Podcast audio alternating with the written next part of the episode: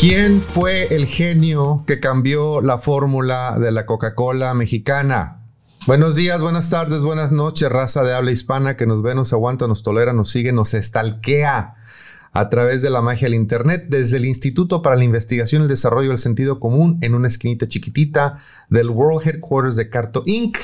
Aquí es donde, aunque sabemos que lo que necesita el mundo es amor, sentimos que de lo que más necesita el mundo, de lo que más carece el mundo, es de una dosis de sentido común y estamos aquí para compartir esa dosis en pomada, en cápsula, en tableta, en jarabe, en intravenosa, en supositorio y el favorito Andy Fraguela que nomás nos hace que venga, que no, no se nos hace que venga, enema. Le saluda a su servilleta Luis Valdivia y estoy acompañado como siempre a mi lado derecho, que para ustedes es el izquierdo, de nuestro conductor invitado, Don Estiel Romero. ¿Cómo estás, Estiel?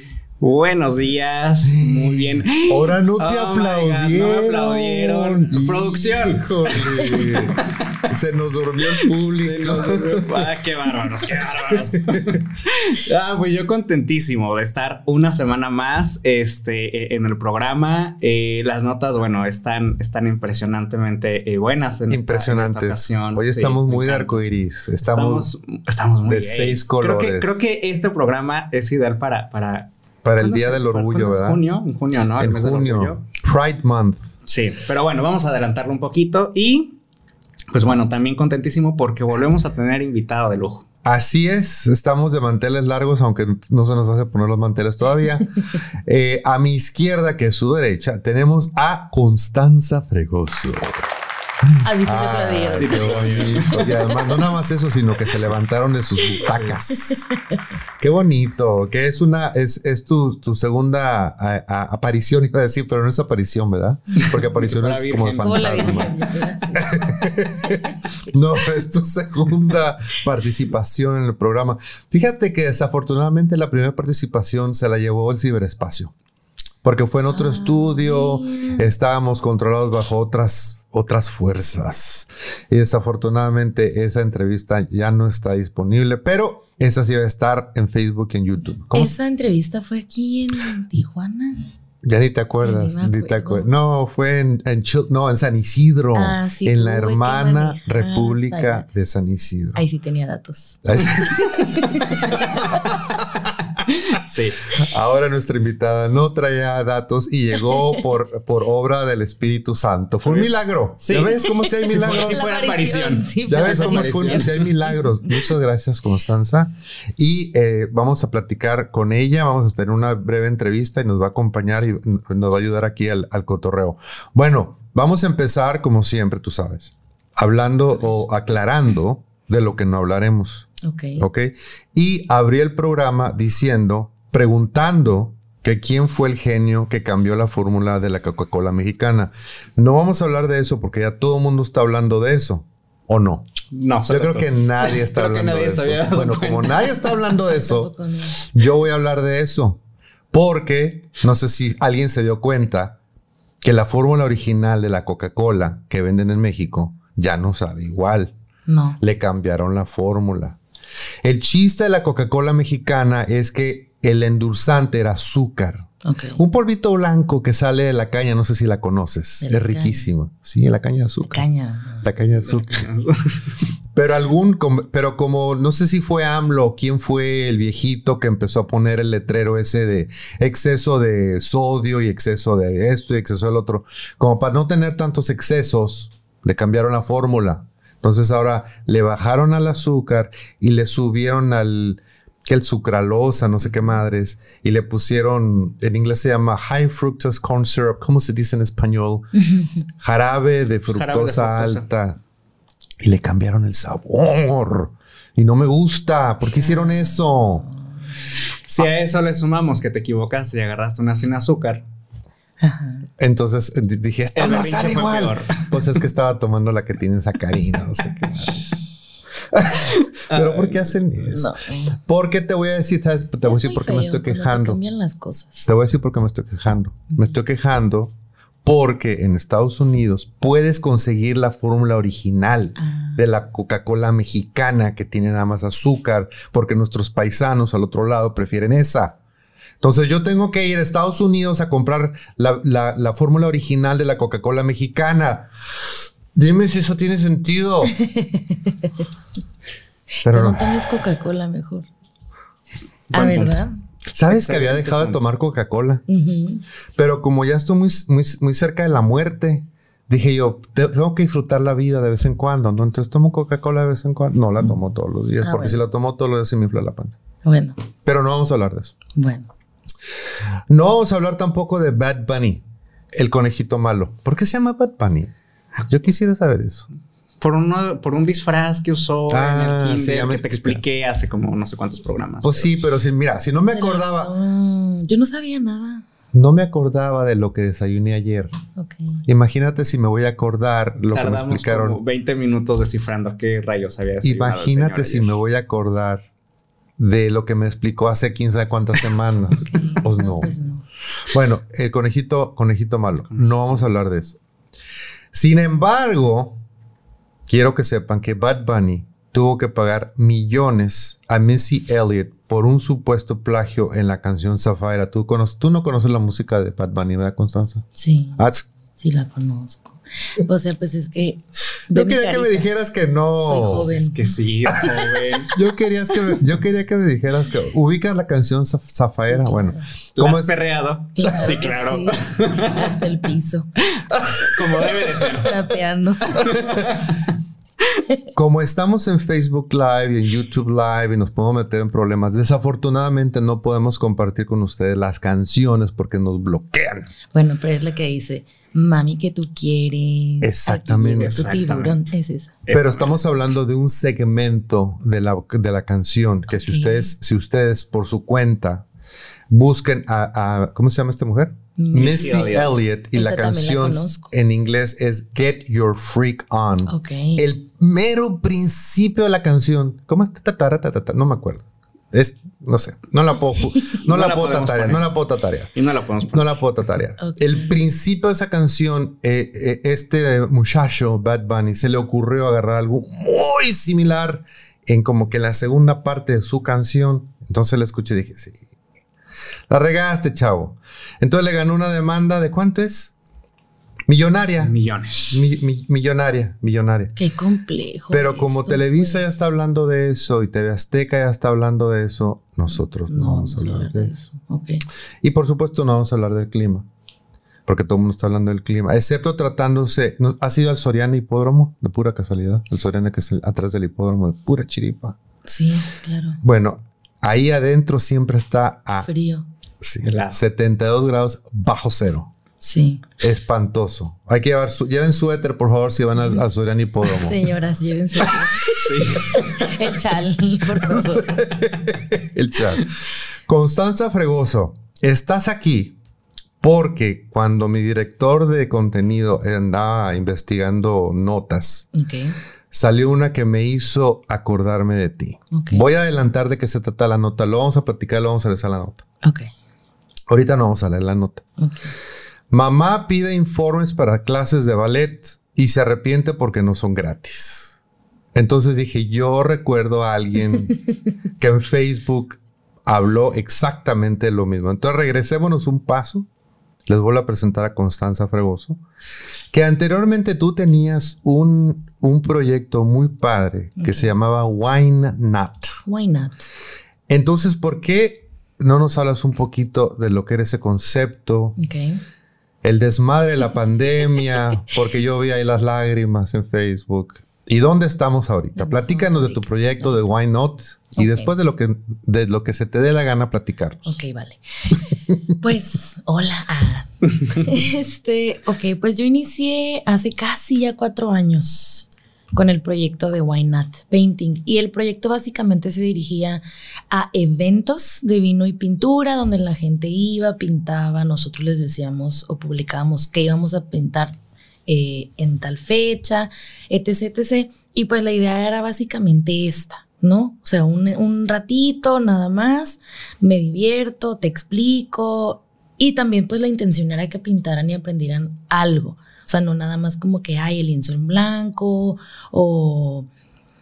Siempre traté como de la cuestión de la calidad de la imagen, que las pinturas fueran un poquito más difíciles o como tomar ciertos trucos para que al final pudieran tener una pintura así como impacto, ¿no? Y la gente, yo pinté esto, wow. Y además que, además que les, les motive colgarlo cuando lleguen a su sala, ¿verdad? Eso era Porque lo he visto. Ajá. Este, sí me tocó escuchar de repente como varios clientes que me decían, ay, una vez fui a tal parte y me quedó horrible, este, y no manches, lo, lo, lo aventé en la cochera. Yo como pues, no, aquí no, señora, cuélguelo.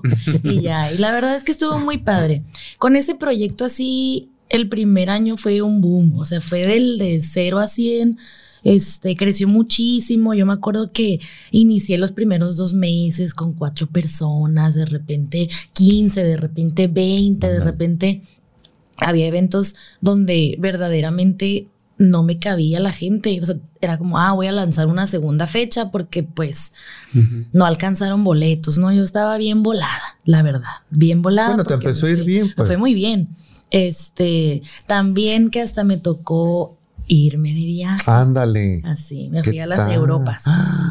Todo pagado por el Wine Ahora aclarando, Wine estamos hablando que es wine de vino. o sea que llegas, te dan tu, ¿cómo se dice en español? Hizo, ¿cómo un se canvas. Un canvas blanco. un lienzo, sí. Todo el mundo pinta, todo mundo pinta lo mismo. Pinta lo mismo y una copa de vino que o te o ayuda a enaltecer tus talentos. Ah, sí o ayudan a enaltecer tu creencia de que tienes talento. Sí, digo, hay, hay, algo bien interesante, por ejemplo, que los adultos de repente tendemos a tener miedo de experiencias nuevas o que nos vayan a salir mal la cosa. Entonces el vinito justamente ayudaba a esto, que era como que, ay, porque muchas a soltarse. Personas, ay, nunca he hecho esto. Y yo, no pasa nada. Sí. Hasta cantamos karaoke cuando empezamos a pistear, fíjate. pues no vamos a poder pintar un cuadro de Van Gogh. Y ya, padrísimo. Entonces iban las cosas muy bien, te fuiste a las, las Europas. Cosas muy bien, me fui a las Europas y ya en ese momento yo, dije, este negocio me ha dado tanto que yo les necesito regresar a algo más grande. Y aquí pasó que muchas personas también me insistían o me decían, me preguntaban que si cuando iba a dar clases como talleres, ¿no? es que me encanta pintar, este, y pues si quisiera venir más seguido, pero que no fuera un evento, ¿no? Digo, porque también hay que separar que un evento, pues es un día y ya, sí, que tanto puedes aprender a que si vas a un taller. Entonces, pues ahí voy, a rentar un local, a mm. invertirle en un local. Entonces, espérame, entonces, ¿antes dónde daba las clases? ¿En tu casa? No, inicié en la casa, en mi casa, en el, en el, patio de mi casa, bien rico, porque era un, un este espacio así como que grandecito con un montonal de jardín. Pero íntimo. Íntimo. Ajá, grande pero cálido. Pero pues luego ya empezó a llover y ya no se prestaba no mucho frío y me cambié a Merlot Bistro. Ah, sí, sí. Y ahí estuve de planta casi, casi, eh, por el convenio, ¿no? compartiendo espacio. Compartiendo espacio y el espacio del restaurante tenía una terraza, entonces se prestaba también como para que fuera más íntimo. Y luego, pues ya el restaurante tenía su otra extensión por acá y pues muy a gusto, porque las ventajas de, hacerlo como fuera de casa era que había, que había servicio, había comida, botanas, si se te antojaba algo o querías hacer sobremesa después del evento, pues ahí te podías quedar. Entonces, era como ya un poquito más la opción que se le daba un más completo. cliente. Entonces, pero sí batallaba de repente cuando me querían agendar eventos privados, un privado, eh, porque no tenía dónde, pues. O era ir a la casa de las personas o era tratar de buscar espacios como privados. Privados, ¿no? Y pues sí, era un poquito más complejo, ¿no? Este, digo ya, otra vez fui, tomé la decisión, renté un local, me, me así, ¿no? Que, ay, maravilloso. me fui como gorda en tobogán con el local. ¿Fecha? ¿Esto sucedió en qué fecha? Esto sucedió en, en, diciembre, noviembre del 2019. 19, 20, entre, yo abrí el local a finales de, de enero. 2020. Perfect timing. Estrené, estrené local en febrero, un mes en marzo, vámonos, Ujú. pandemia. Pandemia. O sea, te estoy diciendo que me fui como gorda en tobogán Sí, porque sí, le sí, puse piso, le quité un muro, o sea, un- fue una inversión grande. Y aquí me acuerdo de mi papá, saludos, este, que me dice, hija, no inviertas en algo que no es tuyo. O sea, ese local no es tuyo. Y por más que sí, que te no sé qué, que... Y yo, necia. Bueno, así se aprende. Ya, Así se aprende. pues a sí, puro golpe. Así se aprende. Ay, ay, no lo vuelves a hacer. Sí, te ya suéltame. No. Este, y pues digo, también se portaron bien buena onda los chavos con los que yo estaba como colaborando en el espacio porque pues los primeros meses no tuve que pagar renta, ¿no? Mm. Eh, no, no abrí, o sea, yo no trabajé. Yo ese espacio, marzo, abril, mayo, junio, julio, estuvo cerrado. Así. Ya en agosto fue así como, no manches, pues ya, o sea, necesito regresar a trabajar. Ya empezaban más o menos a abrir algunos restaurantillos y que los grandes protocolos, que tu tapete seco, que tu antibacterial todo pegajoso, pues dices, bueno, vamos a intentarlo, ¿no? Antibacterial todo Este. Como el que te dan en Walmart. Ay, es un asco. Y pues reabrí, pero por ejemplo, el, el cambio este de donde yo podía en un espacio meter 20 personas, ahora por la cuestión de la, de la Ujú. sana De la sana distancia, distancia. me cabían 6. Claro. O sea, porque era un espacio pequeño. Sí, sí, pues, sí. No manches. O sea, yo abrí nada más para no tirar la toalla, pero verdaderamente es que pues estuvo un poquito pesado. Ese diciembre 2020 ya me pidieron, o sea, nos, me- nos pidieron el local, fue así como, ¿saben qué? Pues no podemos seguir Sí, así. sí. Gracias a Dios. Y ahí perdí. Pues ahora. Ahí se que- fue la loseta y la pared. y, todo. sí, sí. Sí. te hubieras quitado el piso. Ah, ya sé. Te lo hubiera Estaba yo ahí también. Con estaba bien bello el piso, yo estaba bien muy orgullosa del piso. Este, y yo tenía un espacio, este, que era mi estudio, que es mi estudio, por el centro. Y justamente en el verano del 2020, que el espacio estaba como tres cuartos y todo lo demás no lo usaban porque soy un tío. Mi tío también, saludos, hermoso, precioso.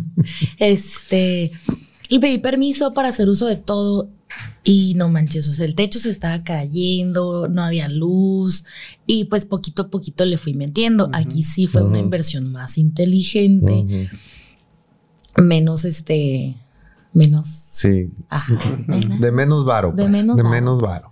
Este, de hecho, me, casi casi es que me ayudó, me ayudó también otro tío, ¿no? O sea, como de a resanar paredes y a pintar y así, casi casi. Entonces nos lo aventamos ahí. Y pues ya cuando me, me tocó irme del otro espacio, me tocó invadir mi estudio. O sea, todos los muebles me los traje para acá y pues se acomodó perfecto, el espacio es mucho más amplio y ahorita estamos ahí. Ok. Entonces, pues no me fue tan mal, Ujú. pero la verdad es que sí me sentí como un poquito invadida porque a mí me gustaba mucho mantener mi espacio, mi estudio, Claro. donde puedo hacer mi, mi mugrero y Ujú. no tengo que recoger y no tiene que estar todo impecable. Y ahora era como, bueno, yo ya no tengo un espacio para yo trabajar y si me quiero quedar a dormir aquí, o pues es que sí, así somos los artistas de repente. Hay un día que, que, que tienes que trabajar y no, y no paras. O sea que los artistas no son estructurados. Sí, ni- también. también, sí pueden. Sí, ni sí como podemos. metódicos y todos los días de 9 a 5, no, ¿verdad? Ay, sí hay algunos. O sea, por ejemplo, es, eso es algo que, que se me quedó bien grabado. Una vez en una plática con una chava que ya estaba trabajando como practicante con un artista, este, sí, él sí era muy estructurado, la verdad no me acuerdo el nombre, pero sí era muy estructurado y nos comentaba esto, es que justamente el arte es un trabajo, o sea, yo me tengo que levantar, trabajar de tal a tal hora, ¿para qué? Para poder abarcar todo lo que necesitamos, este, que tu obra, que tu gestión, que tú dónde voy a exponer, que los contactos, que hablar para acá, que hablar para allá, que necesito. A ver, el arte es Ay, un un trabajo. O sea que tu arte no lo haces por amor al arte. Ay, sí y no. sí y no. Sí y no. Haces lo que te gusta, pero no por el, estrictamente por el amor al arte, como dicen por ahí. En mi caso, por ejemplo, y he tenido un poquito de broncas con esto, eh, yo tengo mi negocio donde yo comercializo el arte. Yo le doy a la gente lo que quiere, que es una probadita, o sea, un evento corto, más eso no es lo más profesional, pues. Y yo lo sé. Y hay personas que se confunden porque luego cuando quiero yo trabajar, ahora sí mi obra, que es mm, diferente, ahora sí es más profesional, hay un concepto detrás, hay, un, hay una experimentación, bueno, eh, es como, no es lo mismo vender un cuadro que es una reproducción de Picasso que hicimos en un evento a vender una pintura que yo hice eh, con cierto concepto. Entonces ahí es como cuando la gente no... Sí, sí, sí, sí. ¿Cómo me vas a cobrar? Me vas a cobrar. me vas a cobrar porque tan caro. Eso a mí me, me trae una pregunta. ¿Qué tan valorado es el arte en México? Porque yo, por ejemplo. Voy a llorar. Voy a empezar a llorar. Sí, ya sé. Porque yo, por ejemplo, eh, digo, soy de Ciudad de México y algo que yo le he comentado a Luis muchas veces, que algo que extraño tanto de allá es precisamente eh, todas las puestas en escena, el teatro, eh, los museos, o sea, toda esta cuestión que acá pues muy difícilmente se ve, ¿no? Entonces, sí, esa parte del arte propiamente creo que es, es complicado, ¿no? Y tú estás en el medio, entonces, ¿cómo, ¿cómo lo percibes tú? Mira, es justo esto como de hacer cosas que te ayuden. Yo, pues de, entrada cuando empecé con los eventos, yo sabía que eso me iba a ayudar a popularizar mi nombre mm. y en algún momento iba a poder dejar de hacer esto para enfocarme en, mi producción, ¿no? Este, entonces, tendemos a hacer cosas que no nos gustan del todo para poder alcanzar ciertas metas. Eso es, una realidad. La mayoría damos clases, a mí sí me gusta dar clases, pero hay personas que pues verdaderamente no les gusta, pero hay como muy pocas opciones. La otra cosa es, por ejemplo, esta cuestión de frontera ahorita. La cultura mexicana, sabemos que tiene un molde muy... Ay, dilo, tú dilo, aquí no hay que ser políticamente correcto. Y, pues machista. Entonces, sí es un poco complejo la cuestión de ser artista en México siendo mujer. Mm, Esa es otra. Entonces, de repente, hace poquito también vi unas imágenes de las, de, las marchas de, no sé si fue en Chihuahua. Del 8 de marzo. Que se metieron a una, a una galería, mm. este, grafitearon toda la galería eh, incluyendo las obras. Incluyendo las obras. Eh, y en uno de los como anuncios o, de los escritos decía, por más mujeres artistas. Y la neta a mí me llegó bien cabrón, porque fue como, es que sí es cierto. Y luego como esta cuestión de, de, los galeristas que no te brindan las oportunidades porque, ah, tu trabajo es bueno, sino... Y esto suena como muy del siglo pasado, pero estamos en el 22 y sigue pasando. Sí. Es que, este cuando, cuando hacen ese comentario que digo, no me extraña, desafortunadamente no me extraña, pero digo, tenemos una Frida Kahlo, tenemos tantas escritoras y Elena, Pola, Poniatowska. o sea, tantas personas, tantos artistas en, los, siete artes que son mujeres y que son respetadas y seguimos todavía con esos rollos. Really. Sí, eso es muy complejo. Oye. yo, mm". este, entonces, bueno, la otra es, por ejemplo, en la Facultad de Artes éramos, no sé, 10 mujeres y dos hombres. Y, o sea, hay muchísimas mujeres. Y al final, en las exposiciones y los que se terminan haciendo mucho más famosos siempre son, los hombres. Y esto también me lo, lo, había platicado yo con un maestro mío, ¿no? Y como dices, no manches, o sea, pues sí, y luego me van a llevar las estadísticas de que no, mira, tal y tal y tal y tal y tal mujer. es complejo llegar ahí, la verdad, no es tan fácil. o sea, no nos abren las puertas tan fácil. Este, y digo, yo sé y entiendo que igual la vida no es fácil y hay que, hay que. Sí, no, pero eso es muy jodido. O sea, eso, eso, sigue siendo muy jodido. que las mujeres no tengan las mismas oportunidades. Oye, eh, Constante, regresando al nombre de Why Not, evolucionó. evolucionó. Ya no estamos ya no es why not. Ya no es why, why not. Why not? ¿Por Qué? fue lo que pasó? Pues yo, justo como por esta, esta cuestión de abrir un espacio para dar talleres, este, en estos talleres y en este espacio traté de hacer una cuestión como más, ay, ay se me fue la palabra. Completa. Más integral Ajá, integrar Ok, ajá. completa, Ajá, hay otra palabra, ah, este, para trabajar con niños. Ok. Mm. Ah, Ah, ok. entonces, pues imagínate llevar al plebe a la No, clase, pues, no, wine a la no, clase, pues, no. y pues wine de vino, No, pues, no. pues no era como muy, muy match. Muy ético. Demandada la maestra.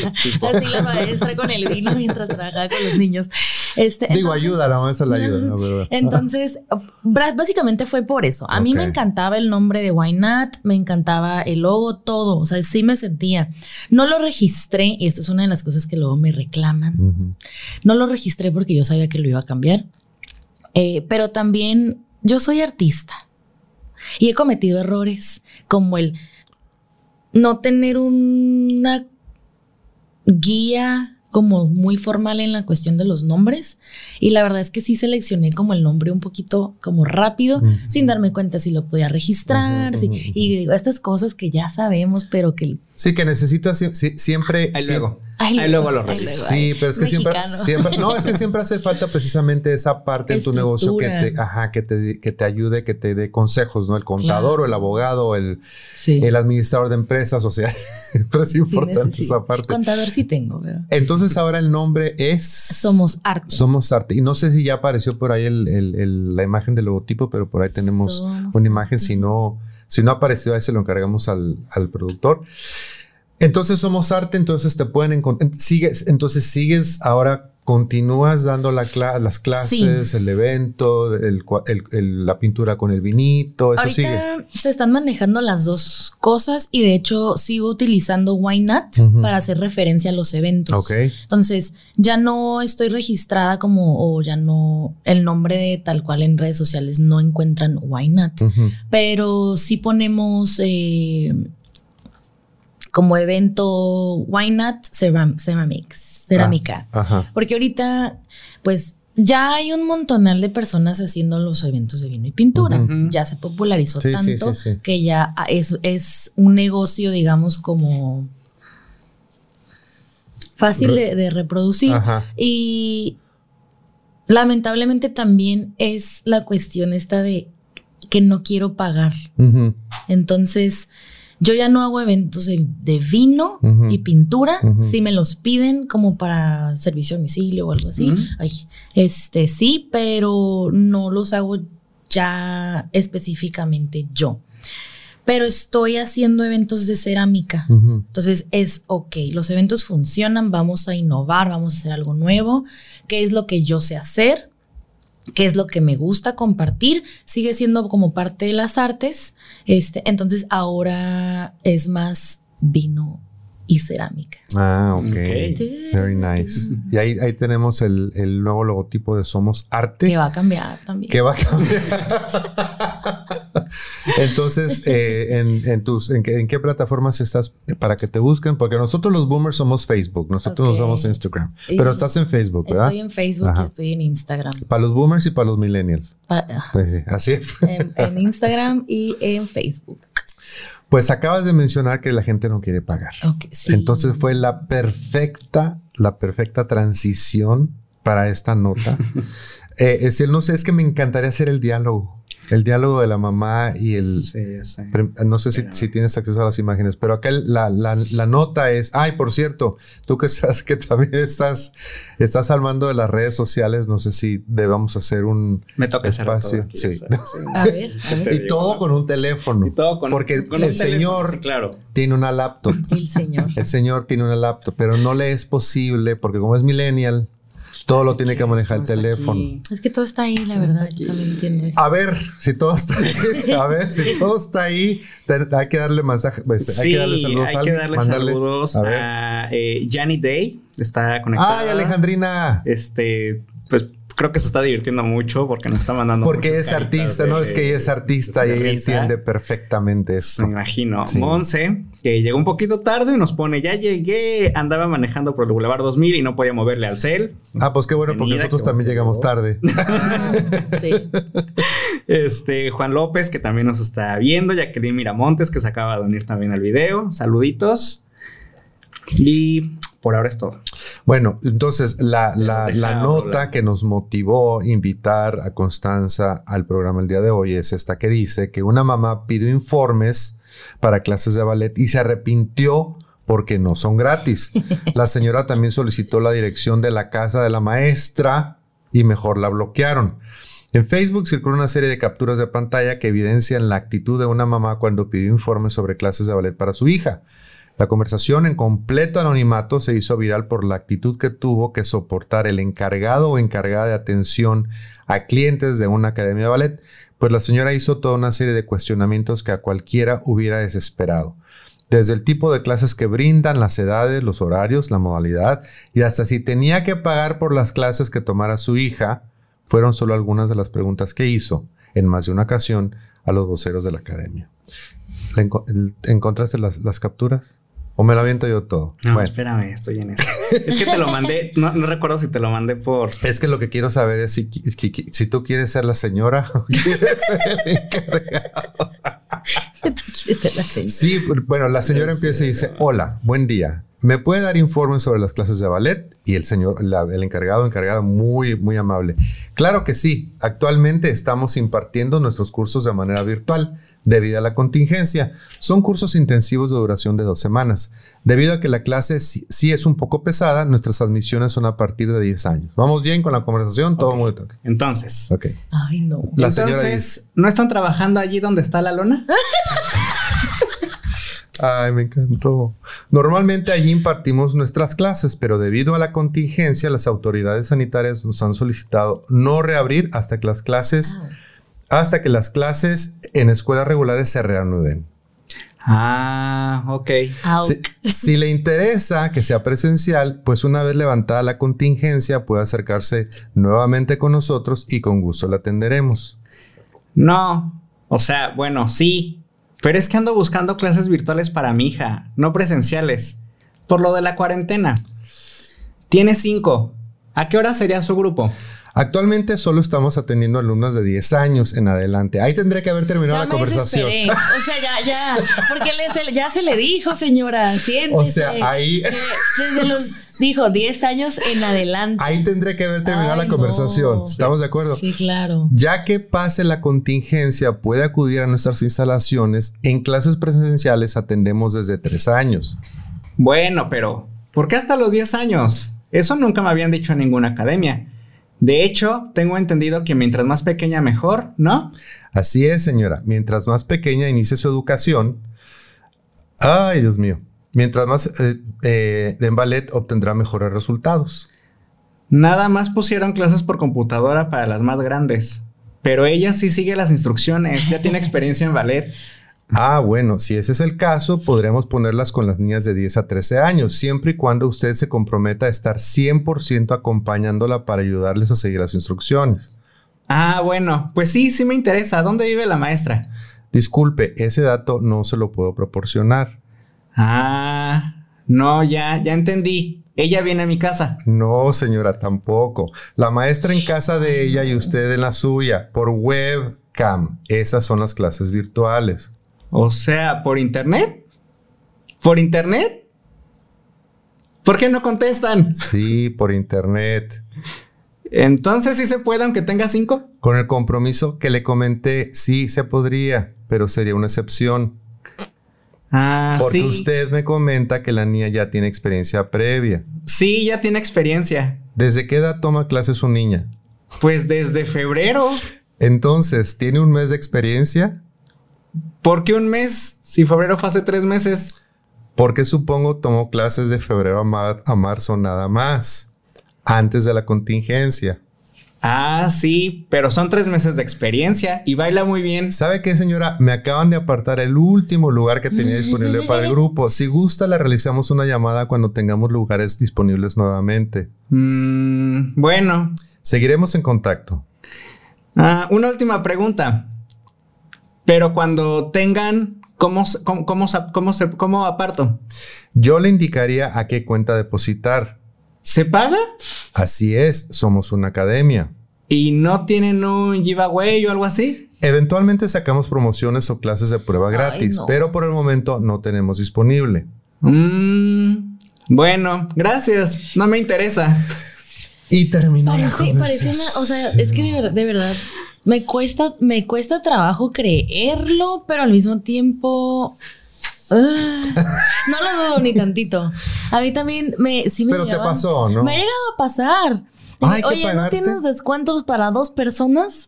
Güey, ¿cómo que descuento para dos personas? Dijeras tú, oye, es un grupo de 30 y pues, ay, no, ay, no. Bueno, pues así las cosas, así las cosas. Eh, esperemos que progresemos y que le que demos el valor que se le debe dar al arte. Sobre Así todo es. porque tenemos artistas en la familia, creo que sepas que mi hija también. Mi hija está estudiando su último semestre en San Diego State University, en Wow. arte, precisamente en arte.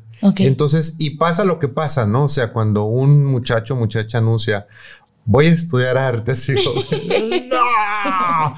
Pero tienes que estudiar lo, tienes que estudiar lo que te apasiona, lo que te Ya gusta, si no vas a ser miserable haciendo algo que no te gusta el resto de tu vida. Entonces, eso tampoco. Bueno, Constanza, seguimos cotorreando acerca de otros temas. Seguimos. Seguimos. Eh, eh, por favor, si se te ocurre algo, por favor, no dudes en decirlo. claro. Bueno, va- empezamos con nuestras diferentes secciones. Esta sección se llama TMI. ¿Alguien sabe lo que quiere decir TMI? Too, much, information. Acá estamos hablando de un, es un actor, Troy Sivan, que se enfrentó a un periodista y a dos medios por preguntarle si es activo o pasivo. No vamos a entrar en detalles. A- aquellos que sepan de qué estamos hablando, ya saben de qué estamos Y si hablando. no, si no saben, googleenlo. no les vamos a Tiene que explicar. ver con contabilidad. si no estudiaron contabilidad, no van a saber. Bueno, por ahí va la cosa. El actor y cantante Troy Sivan ha criticado a un medio neozelandés. Eso quiere decir que el medio está en Nueva Zelanda, Nueva ¿verdad? Zelanda. A un medio neozelandés LGBTQ llamado Express por hacerle preguntas invasivas, improcedentes e incómodas sobre su vida sexual. Y a colación de ello se enfrentó también a los editores del medio Out. Sivan decidió poner fin a una entrevista en la que un periodista que se autoidentificó como gay, ah, estaba interesado, quería más información, le hizo una serie de preguntas rápidas. ¿Apple o Samsung? ¿Te gusta Trump? ¿Eres activo o pasivo? Así como la coló, ¿no? Ante esta última pregunta, el actor perdió los nervios y decidió poner fin al encuentro. Joder, definitivamente paso, replicó. Después del incidente, algunos de sus seguidores mantuvieron un debate al respecto. ¿Es válido preguntar sobre su rol sexual a un artista o celebridad solo por el hecho de que sea gay? Ante el revuelo, Sivan decidió intervenir. Pensé en preguntarle a ese periodista sobre sus preferencias sexuales después de que me hiciese esa pregunta, pero luego caí en la cuenta de lo salvajemente invasivo, extraño e inapropiado que sería. Además, la polémica también hizo que la revista Out se manifestase al respecto para tachar de hipócrita a Sivan. Es cierto que el reportero debería haber formulado mejor las preguntas, pero no podemos negar que es un poco hipócrita que Sivan actúe como si hablar de su vida sexual fuese un tabú cuando ha escrito un álbum entero sobre, ha escrito un álbum entero sobre tocar el culo. Escribió un álbum, si ese es su arte, el arte es una cosa, pero su vida personal es otra. Claro. Yo Aparte, todo el reggaetón habla de tocar el culo. Sí, O sea, no te no dije por el eso- otro día. O sea, y no por eso les andan preguntando, No te ¿verdad? dije, te dije precisamente porque yo estábamos en una canción tras otra. Dije, ¿por qué los regga- reggaetoneros están obsesionados con el Ok, culo? a ver, espera, ahí- aquí voy a comentar algo. Ajá. Todos los reggaetoneros están obsesionados con el culo, ¿no? De que va y no sé Ese es quiero un bumper así, sticker. ya, sí, quiero un claro. bumper sticker. Todos los reggaetoneros están obsesionados con el culo. Ok, Ok, continúa. Ahora, ¿ya se saben el paso de la Anita? ¿El paso de qué? El paso de Anita. No, ¿no? ¿cómo es el paso? Es una chava reggaetonera que hace un baile muy sexy, se agacha y hace como una lagartija y mueve las pompis. Entonces se volvió famoso. Está, pues está, si ves el video te quedas como wow el paso. Pero los reggaetoneros le empezaron a atacar a ella, que porque es que como exiges respeto si estás moviendo el culo. Y ella, a ver, ¿cómo? O sea, todas tus canciones hablan Oh y ponen así de que lo del culo, culo, culo, pero si yo lo muevo, entonces Está no mal. está mal. Porque inclusive así de que es que tú no te respetas y que no sé qué. Ahí subieron unas capturas de pantalla como de todo lo que estos pleitos y se me hizo bien. Regresamos a lo que yo comentaba hace rato. O sea, ¿cómo?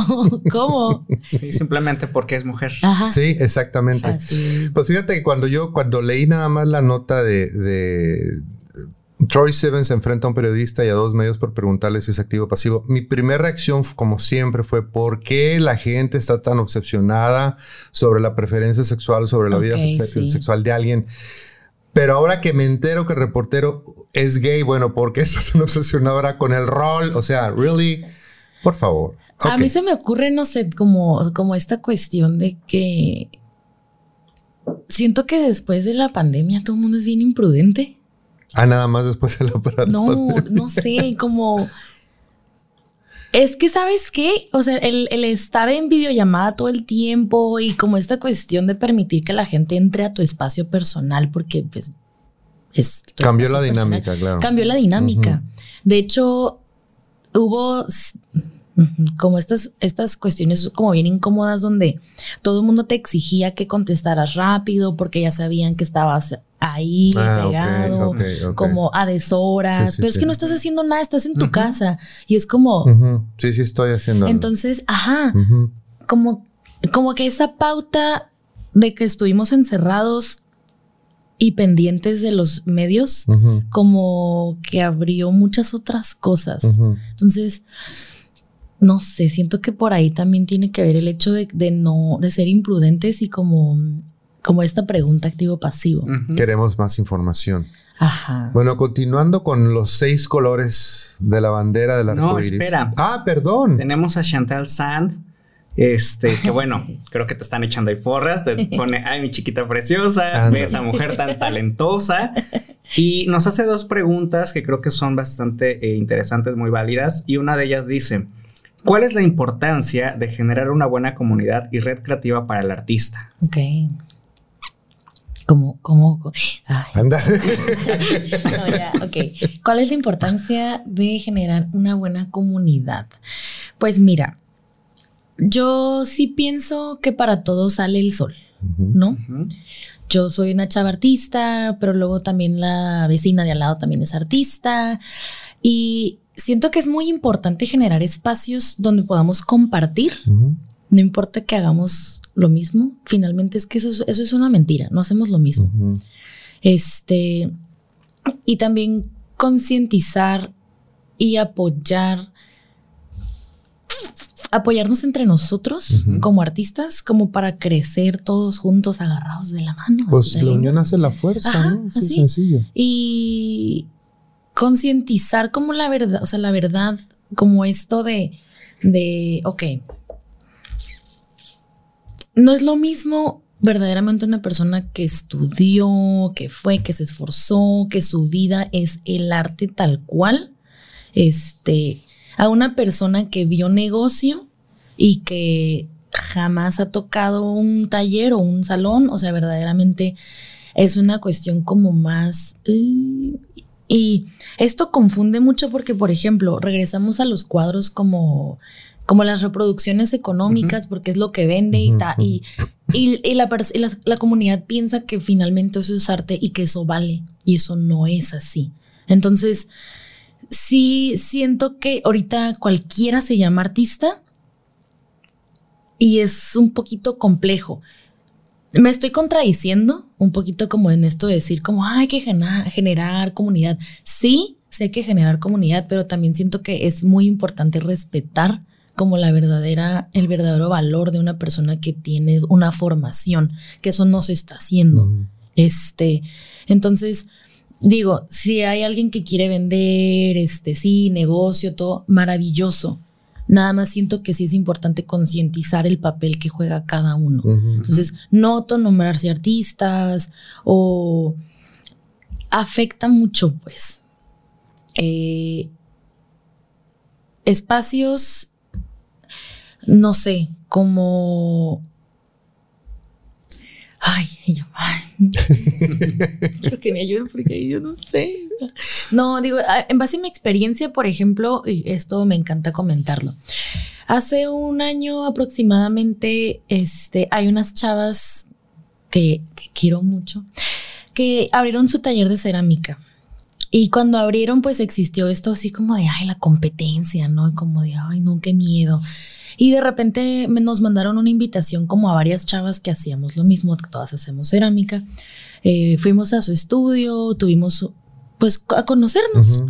Y al final ellas proponían como crear un colectivo para trabajar, conocernos y en algún momento futuro hacer algo juntas. Entonces, eh, de hecho, pues parte de su logo y su mecánica de trabajo es como crear alianza y como crear comunidad. Pues durante un año hemos estado compartiendo.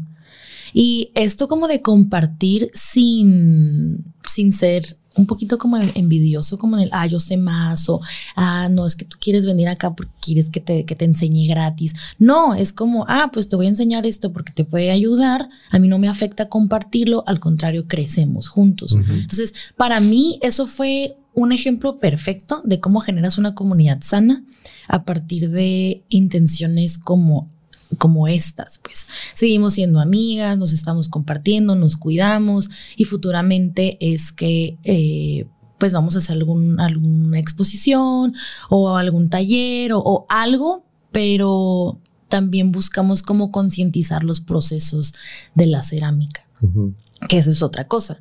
O sea, tú hablas de cerámica de las personas, ay, sí, te quiero pedir una taza para mañana. y tú así como, ay, ¿cómo le explico? A mí se me vino, a mí se me vino a la mente una maceta. Ok, ajá. A mí se me vino a la mente los muñequitos que de repente están este para que los pintes. ay, no, me, me morí, me mataron. no pasa nada, es que no sabemos verdaderamente como cuáles son todos esos procesos. Entonces, eh, como los eventos que yo hago ahorita, que es voy a un espacio, trabajo y luego, pero me lo voy a llevar y yo no lo tengo, me lo tengo que quedar yo, que se sé, que no sé qué, que meterlo al horno, que luego ponerle el esmalte y les empiezas a hablar de todos estos procesos. Ok, pero a la siguiente semana y yo no, esto se tarda como unas cinco o seis semanas. O sea, son tiempos prolongados, prolongados donde no hay, no se puede forzar, pues. Y luego vienen estas otras materias y materiales donde confunden a la gente. Eso es a lo que voy. Por ejemplo, eh, la cerámica con secado al aire. Eso no es cerámica. O sea, cerámica es que tenga un proceso de quema en un horno especial para cerámica y que finalmente si quieres usar la taza la tienes que vitrificar. para impermeabilizar el producto y que pues no te estés comiendo, que tomando eh, pues químicos, ¿no? Y de repente es esto como piezas que ponen como hashtag ceramics, pero son eh, arcilla de la que se seca así nada más al solecito. Y luego aparte lo pintan con acrílico y te lo quieren dar para que tomes en una taza. Eso es peligrosísimo. Sí, sí, sí. Porque por el plomo te puedes envenenar. Claro. Este, entonces, como hacer consciente de los verdaderos procesos. Entonces, eh, crear comunidad sana y educar, educar al público. Eso es bien importante. es muy, bien, bien importante. Eh, también la, la, misma persona nos dice cómo buscar los primeros espacios de exposición como artista. ¿Cómo buscar los primeros espacios? Ok. Hay una, hay una cuestión acá como muy importante. Te metes a redes sociales, ¿no es cierto? Investigas, preguntas. Este, sí hay muchos espacios, sí hay, pero también hay muchos espacios como no tan popularizados. Y eso es una cuestión también como muy triste. Porque yo, igual, ¿no? Hablo en base a mi experiencia. Hace unos años, cuando estaba recién egresada, fui y busqué un espacio para montar mi exposición individual. O sea, sí hubo como una actitud un poco, otra vez, una persona mayor, hombre. Este, aquí no expone cualquiera, ¿eh? Mm. Y Así te dijeron. Sí. Wow. Sí, que al final sí expuse ahí, todo muy mm. bien. Pero tienes, ay, o sea, tienes de repente como que agarrarte, ser bien valiente y bien fuerte y pues lo peor es lo peor que pueda pasar es que me digan que no. Pero por ejemplo, me aventé todo el rollo de la exposición, pero no se le dio difusión al proyecto. O sea, me tuve que encargar yo nada más todo así de la A a la Z y pues al final te quedas, oye, o sea, si yo estoy iniciando, soy artista emergente y necesito apoyo, estoy pagando por este espacio, tú que tienes una galería con un nombre y que ya tienes tu público, ¿por qué no le haces difusión? Entonces, hay estas cosas como de repente que no, no ayudan a, generar comunidad sana. Ok, después, este, hoy de hecho, ahorita que me vaya de aquí, me voy a ir a una exposición que me invitaron a participar, voy a estar presentando unas piezas y ahí me invitaron y se siente bien padre esto, como decir, ah, qué padre que te considere, ¿no? Este, buscar espacios es mucho, es, sí es una tarea compleja, o sea, sí es... y yo... Mm. Eh, tienes que estar bien preparado con todo tu, catálogo de piezas, o sea, todo un proyecto. O sea, no, no, vas a llegar y que, hola, mira, es que quiero exponer esta pieza aquí, ¿se puede? No, o sea, tienes que tener ya una cuestión, una, una cuestión documentada bien puesta, pues. Aparte de eso, creo que también se vale, no sé, eh, se me ocurre, ¿no? El hecho de que, por ejemplo, si es eh, parte de tus primeras exposiciones, si es, eh, pues obviamente, todavía no te has, te has generado de un renombre, pues apoyarte a la mejor de personas que ya tienen como esta experiencia, ¿no? Y es como de, ¿qué onda? ¿Dónde expones? Échame la mano, déjame expongo contigo. Claro, sí, es que estaría, estaría, estaría maravilloso pero, pero también falta un poquito. A lo que iba y que casi se me olvida es que cuando yo expuse finalmente, que yo estuve lanzando así, ta, ta, ta, ta, que vayan a ver acá, muy pocas personas van. Esa es otra. Entonces, este, es como, como, voy a hacer aquí, vas a un restaurante porque es popular, ¿no? Y la experiencia y todo, ta, ta, ta. Pero luego hay restaurantes que tienen una calidad en la cocina maravillosa y que no son populares. Sí, sí. Los secretos bien guardados. Ajá. Entonces, es lo mismo también pasa aquí. O sea, hay lugares y hay galerías y hay espacios que son buenos, que están bien ubicados, que tienen potencial, pero como no está popularizado, entonces, ay, no, qué flojera, no voy. También pasa con los artistas.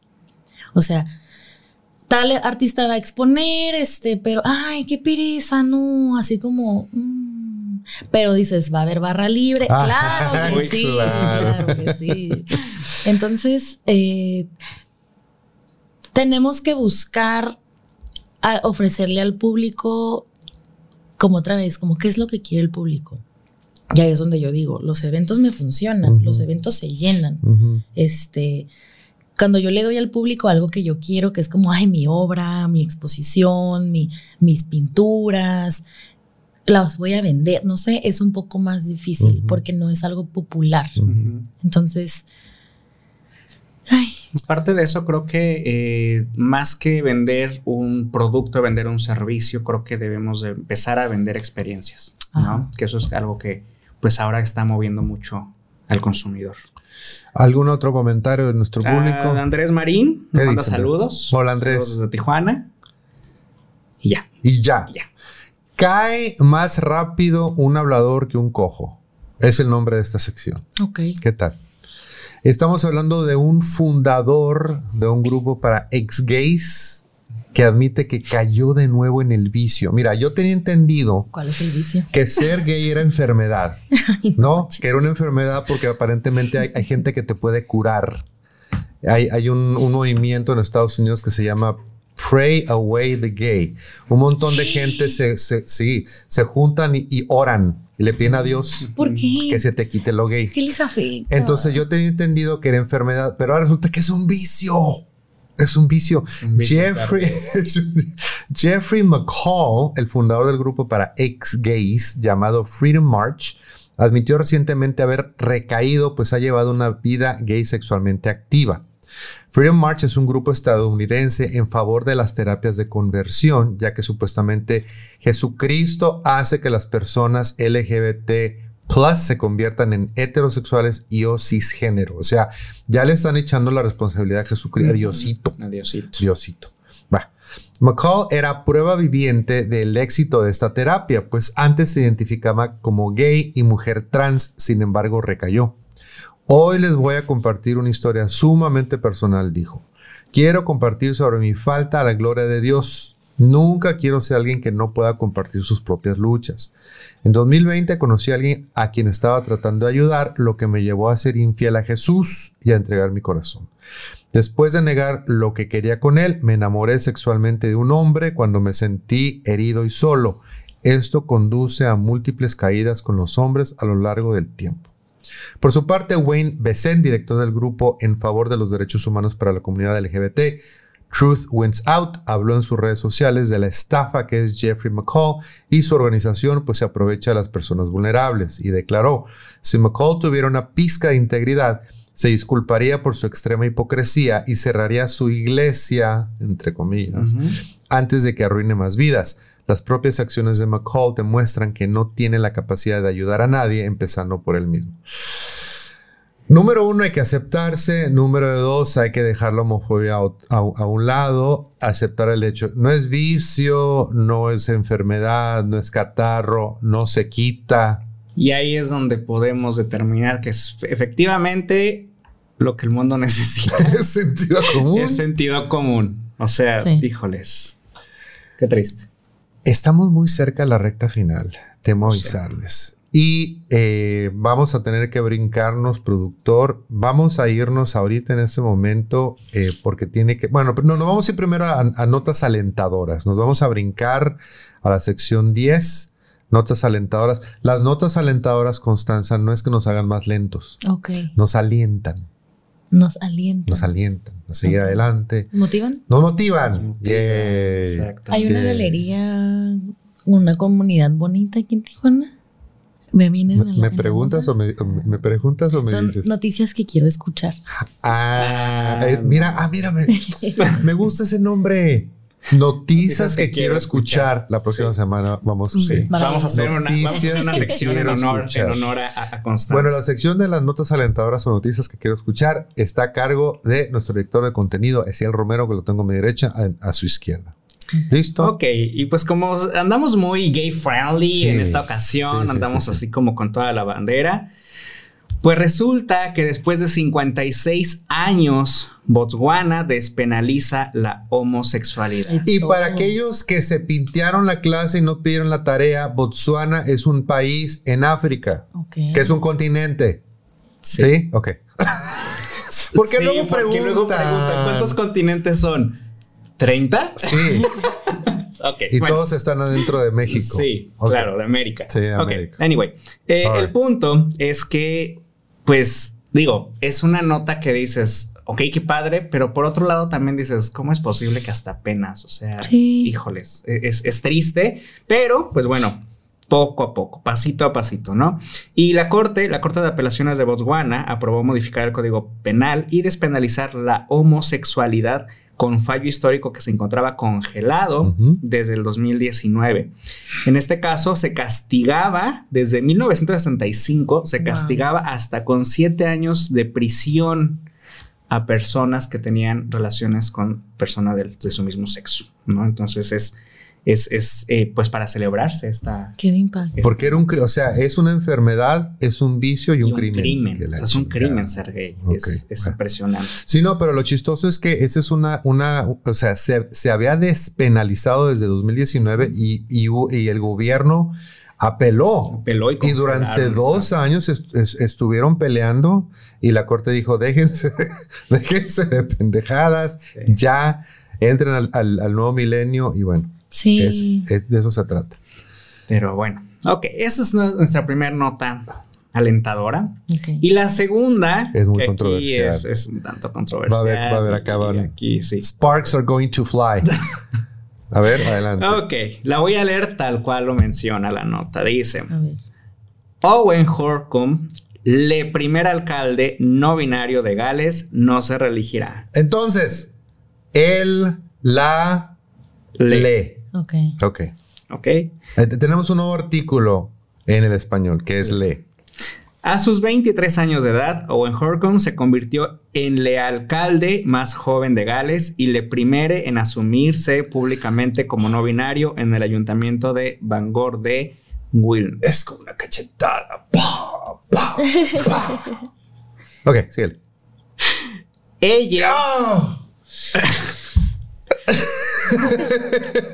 Ella ha trabajado como concejal local de Bangor durante los últimos cuatro años, mismos en los que se dedicó, en los que dedicó tiempo y esfuerzo a la comunidad local, ganándose el voto de los ciudadanos.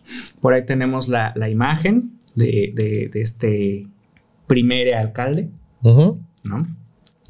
Y pues bueno, dice que durante su investidura en 2021, eh, que habló para los medios, dice, me siento muy honrada por todo el apoyo que me han brindado. Tal vez sea mi propio prejuicio, pero me preocupaba que no me apoyaran porque hay consejos locales y concejales locales que son estirados, pero ellos no lo son, son increíbles. Entonces, pues bueno. Eh, Mira. Empieza. Acá super apoyamos a la comunidad LGBTQ, y a, etcétera, etcétera. A mí, a mí único como boomer y, como y, teniendo al, al, español como primer lengua, a mí lo que me es forzar un idioma al lenguaje inclusivo, porque el español es muy complicado. Entonces, por ejemplo, en el inglés es muy fácil. Tienes he, she y they. O sea, usan la palabra they, que es ellas, o sea, es, pero sin género. Es bien fácil, pero a mí lo que me, están saliendo ronchas es forzar un idioma donde no puedes hacer eso. Entonces estamos creando nuevas palabras. Entonces yo lo único que sugiero es que tratemos de eliminar los artículos. Entonces si aquí dice Owen Hurkum, le primer alcalde no binario de Gales no se reelegirá. Owen Hurkum, primer alcalde no binario de Gales no se reelegirá. Yo creo que el, dilema es precisamente los pronombres. Ese es el problema. Entonces, a sus 23 años de edad, Owen Hurkum se convirtió en el alcalde más joven de Gales. Hay que encontrarla. Eliminen el artículo, eliminen el, es, el, Mi problema es que en inglés sí se puede, en español no. That's it. That's ¿Qué opinas al respecto? That's it. Se vale, se puede estar en contra del host, ¿eh? no, no, hay bronca. No te vamos a vetar. No, no, te, no, te voy a vetar. punto. Porque, por ejemplo, ahorita que estabas leyendo la nota, dijiste una palabra como, no sé, por ejemplo, tú di que grande termina con no, no, no. Sí, ahorita, sí, sí, sí. Este, bueno, ella, por ejemplo, en vez de él o ella, ella. con O y la sustituiste por E. Pero luego dijiste otra palabra, porque me quedé pensando. Todo satisfeche. El satisfeche. Y luego dijiste otra, estira, estirados. Estirados. O sería estirades. Mm, Entonces, ahí es ese conflicto. No binarios. o sea, cuando se refiere cuando se refiere a él, tienen que utilizar esta terminología porque él se identifica como no binario. Cuando se refiere a otras personas, pues tiene que usar los, pues, el género como, como debe de ser.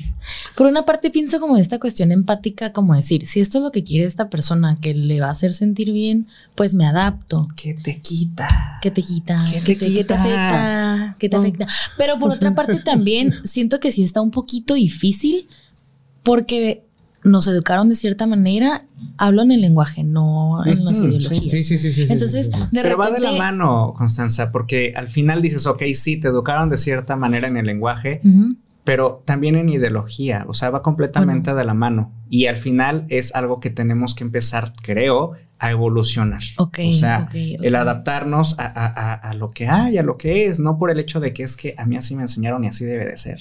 No, no, ahí no, jamás, jamás. y la conversación continúa.